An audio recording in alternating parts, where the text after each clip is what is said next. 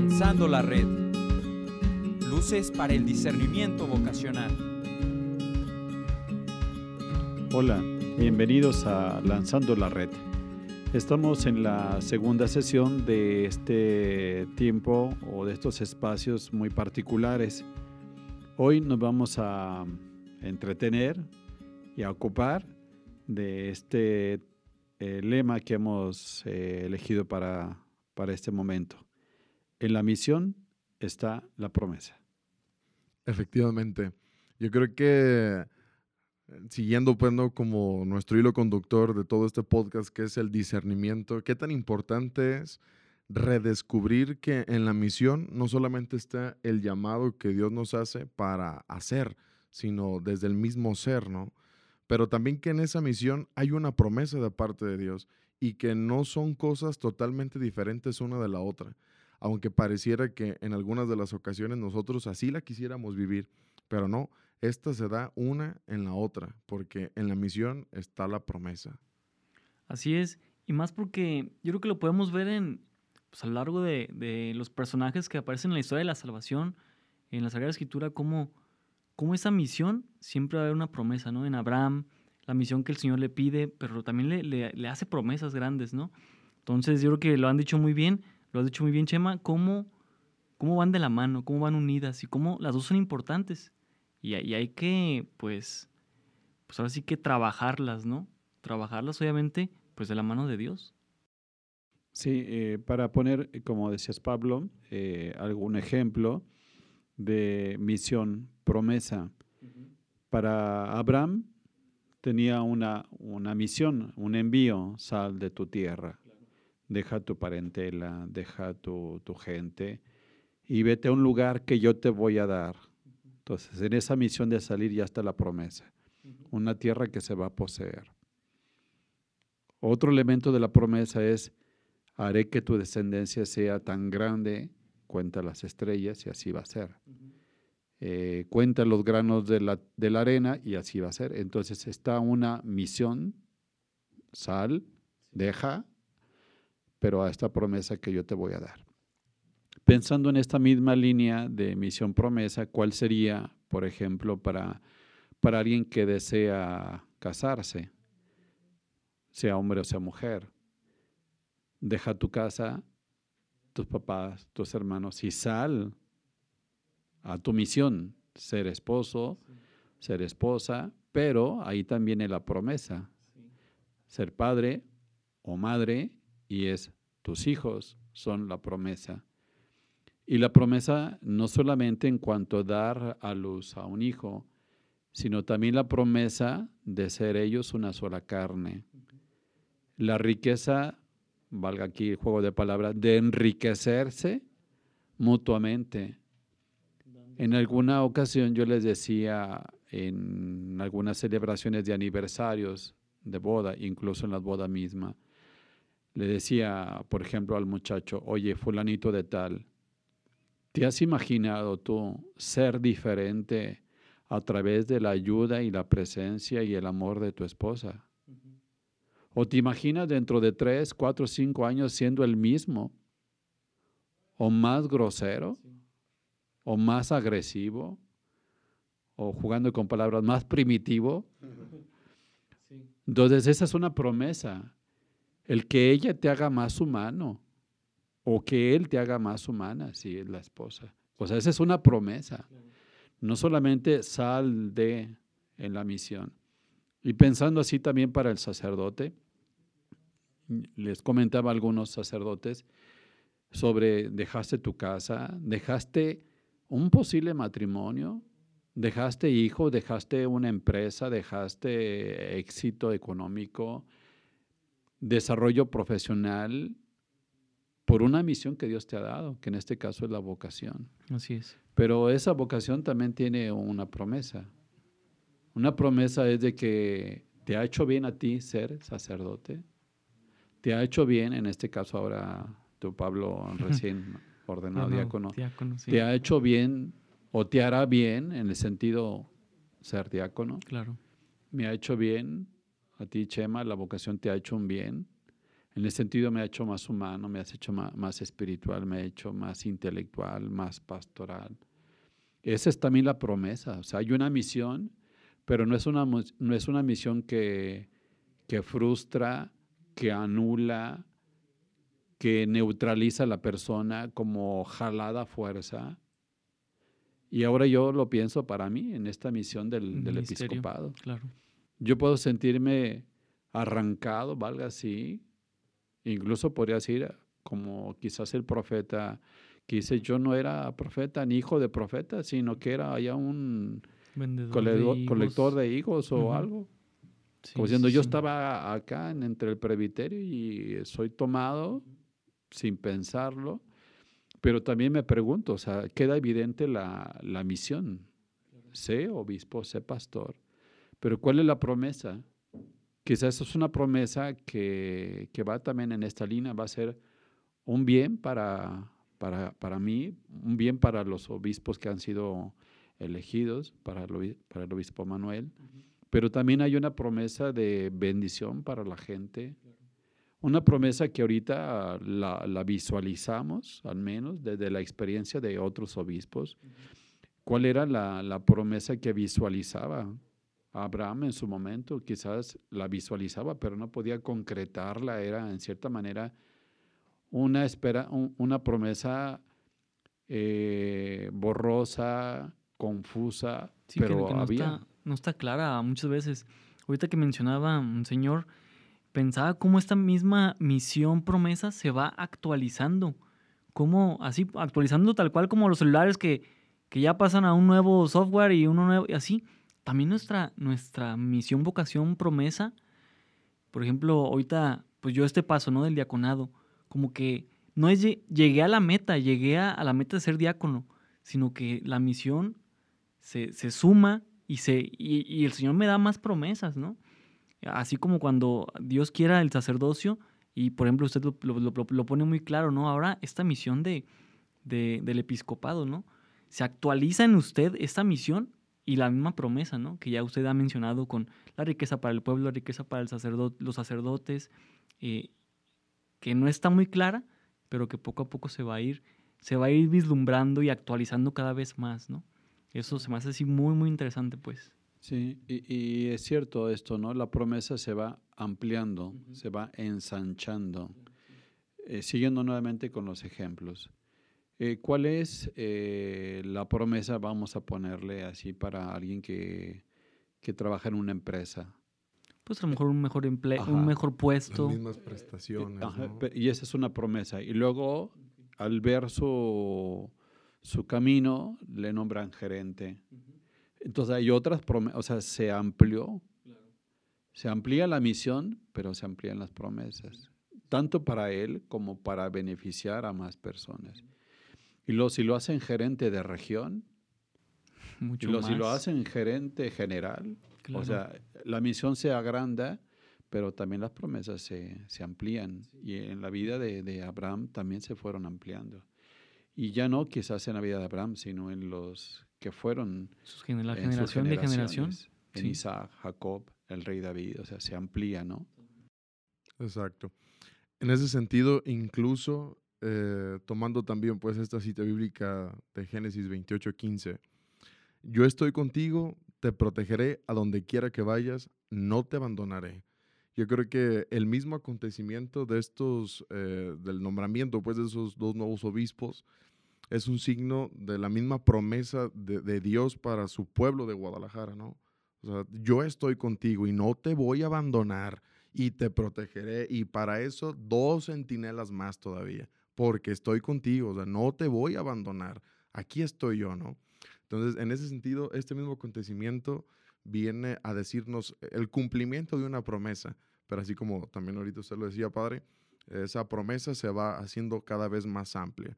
Y en ese sentido, las promesas de parte de Dios se apoyan directamente en el caso nuestro, eh, como humanos, pues, eh, en una misma virtud, un regalo que también Él da, que es la esperanza. Porque la, la promesa se entiende, sí, en la misión, pero también hay, hay un factor que es sumamente importante, que es la esperanza, que como lo veíamos hace algunos minutos, eh, protege del desaliento, ¿no? Entonces, ante ese sentido, eh, qué necesario es que sí, sí contemplamos la misión, contemplamos la promesa y no solamente enfocarnos en una cosa o en la otra, porque las dos están totalmente eh, entrelazadas, ¿no? Entonces, eh, en esa línea yo creo que también es ir eh, cultivando, es ir alimentando, ensanchando esta virtud que a veces como que ha ido quedando como un poquito atrás, ¿no? Entonces, ahora en esta temporada pandémica es una luz para nuestra diócesis que el Señor ahí está, ¿no? Yo estoy contigo y van dos centinelas más todavía. Entonces, eso viene a enriquecernos y a fortalecer esta parte de la esperanza que nos protege de cualquier desolación.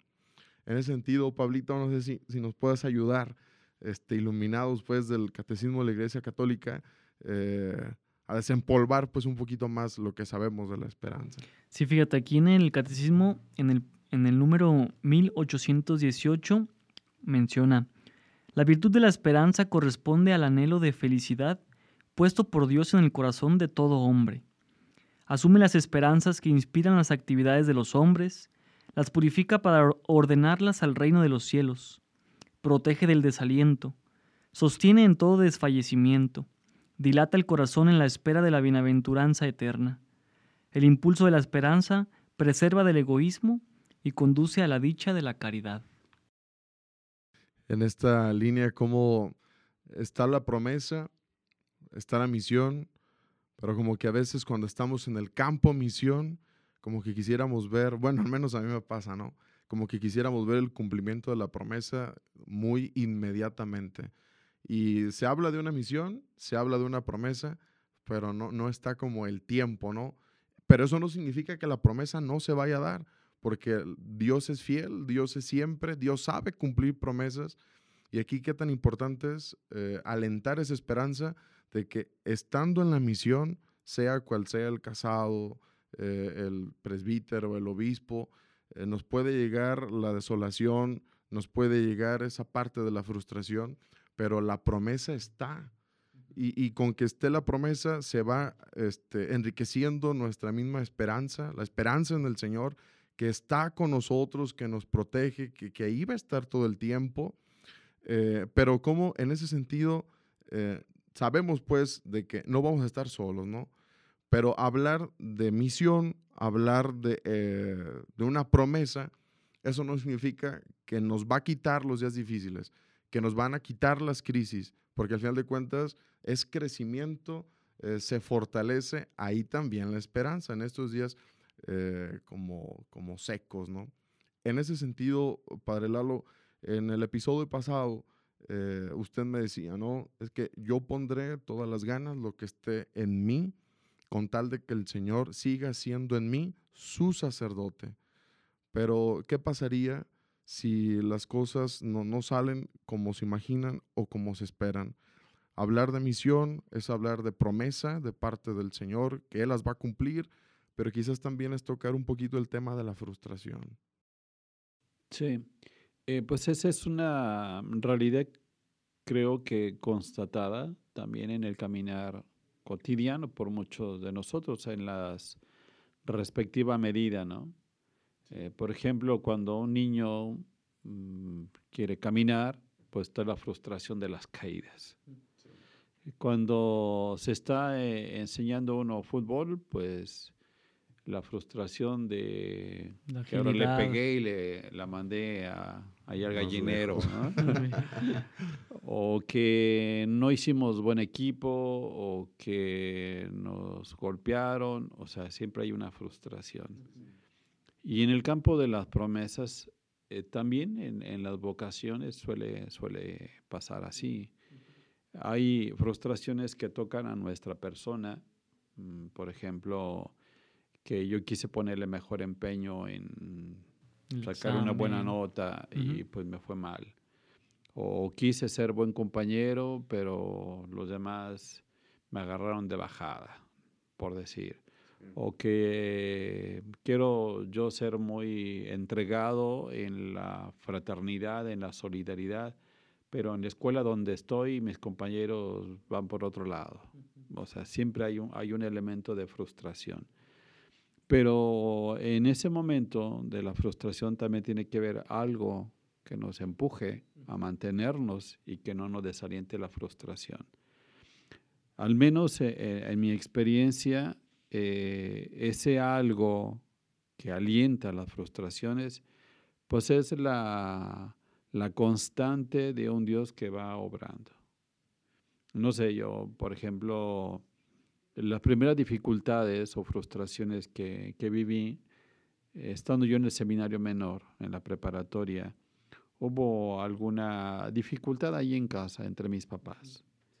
Eh, cuestiones también de separaciones, lamentablemente, pero que no se separaron. Pero hubo como una posibilidad, valga así. Hoy parece que es más común. El dolor que viven los hijos. Bueno, entonces para mí en esa etapa era una frustración decir, oye, pues cómo ver esa situación de, de papá y mamá y pues yo le, le, le, pedí mucho a Dios, Señor, pues ahí te lo encomiendo. A mí me está distrayendo este asunto en la formación, en mis clases, etc. Y ya después supe que mi mamá ya estaba de vuelta en casa. O sea que pasó nada más uno o dos días. Y el alivio, ¿no? el alivio. Entonces esa es exactamente como la, esperanza, ¿no? La esperanza, alguien puede decir, pues que también yo le he pedido y no me ha respondido. Alguien puede pensar así, pero pero no, no fijarnos en un acontecimiento, sino en los acontecimientos en el largo de la vida, como esas intervenciones mm, específicas de Dios, ¿no? más evidente para nosotros. Entonces, desde ahí, desde esa etapa de, mi infancia, es una acción evidente que, yo la, la constato de Dios en mi vida. Y luego ya llega las etapas en el seminario, por ejemplo, una etapa muy difícil que para mí ha sido clave eh, en la esperanza y también pues en la en esta promesa que Dios da fue estando en segundo de filosofía viví una crisis muy fuerte una crisis de fe que duró seis meses donde se vacía de sentido incluso la vida misma para qué estoy qué hago aquí convivir con los compañeros eh, ir a misa, no me sabe, pero no obstante eso, el hecho de ser perseverante, o sea, no dejaba de, de, orar, no dejaba de estar en misa, aunque no me supiera y aunque no tuviera ganas, no quería compartir los momentos sociables con mis compañeros, yo más bien solo, pero hacía esos esfuerzos. Y entonces al final de esos seis meses viene pues un, un alivio, como un, un descanso, un consuelo. Otra vez en la Eucaristía, ahí donde parece como si hubiéramos estado jugando las, a las escondidas, yo queriendo buscar a Dios, porque me, me le da sentido a mi vida, me le daba sentido a mi vida, y no, no lo tenía. Entonces ya el día que yo decido, basta, aquí le paro, pues ese día es cuando se hace muy consoladora la participación en la Eucaristía. Entonces ya va otro hecho, ¿no? de cómo la promesa de Dios, aunque uno crea que nos deja, pero ahí, se hace presente. Entonces, eh, ¿qué, es lo que va a venir ahora en el episcopado? No sé qué dificultades, las habrá sin duda, porque las ha habido antes. ¿De qué modo, de qué manera, de qué dimensión? Pues seguramente van a crecer las preocupaciones como cuando un, eh, una pareja de esposos tienen la preocupación de ellos dos, nada más. Ya cuando vienen los hijos, suman y crecen las preocupaciones. Si son adolescentes, si son jóvenes, si ya son, si ya son mayores y ven a sus hijos casados, pues crecen la preocupación. Entonces yo sé que van a crecer las preocupaciones, pero también en el caminar de mi vida he podido constatar que Dios no, no me ha abandonado ni a mí ni a aquellos con quienes también he podido compartir. Entonces ahí es donde se hace más fuerte la virtud de la esperanza. Eso que, que sí es una, una virtud trabajada en el sentido de virtud humana, pero también es una virtud teologal. Es una virtud que, que viene de Dios y por nuestra vinculación también con Dios. Aquí es en donde dice Pablo, ¿no? Eh, se van actualizando la misma misión y las mismas promesas. Entonces, Padre Lalo, eh, frente a la frustración, es la perseverancia y esa perseverancia se traduce a estar, aunque no me sepa el estar, pero es estar, porque aunque a mí no me sepa estar, a Dios le sabe estar conmigo y porque Él sabe estar conmigo y esa es la promesa mayor ante todo lo que pueda venir, ¿no? Que de por sí la misma vida así es. No, no, el obispo no tiene dificultades porque es obispo. El presbítero no tiene dificultades porque es presbítero. La vida de por sí tiene sus propios retos que tienen que ser asumidos y, bien vividos, ¿no?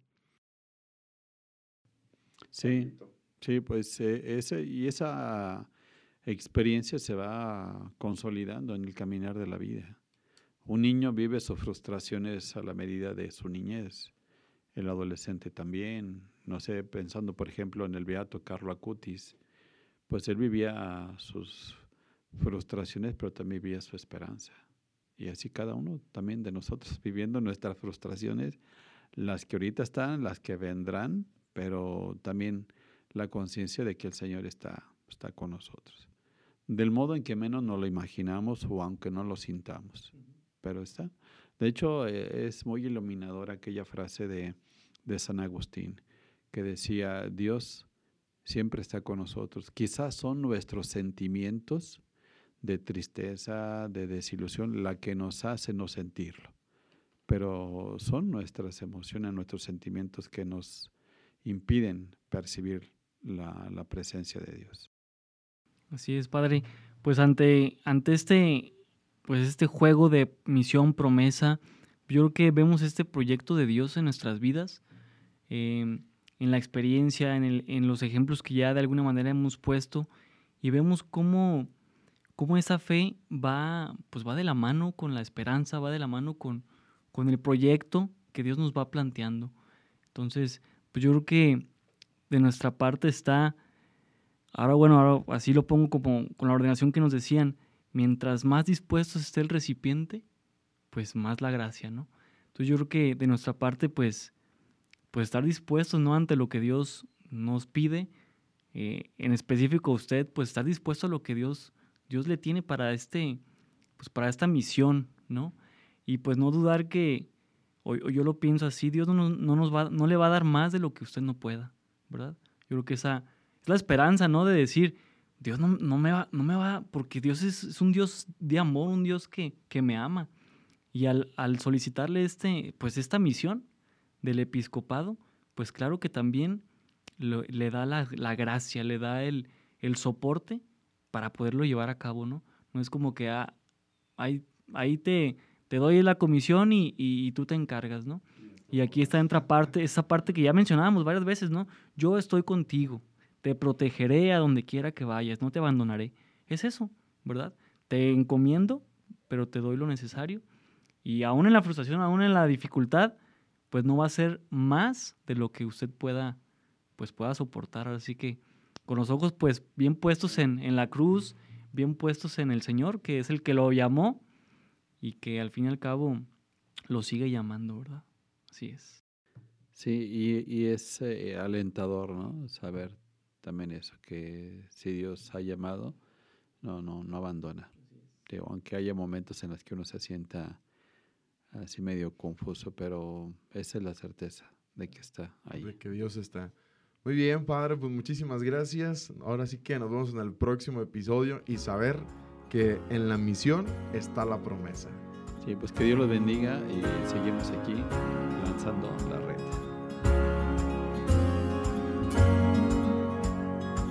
Seminario Diocesano de Guadalajara. Ven y sígueme.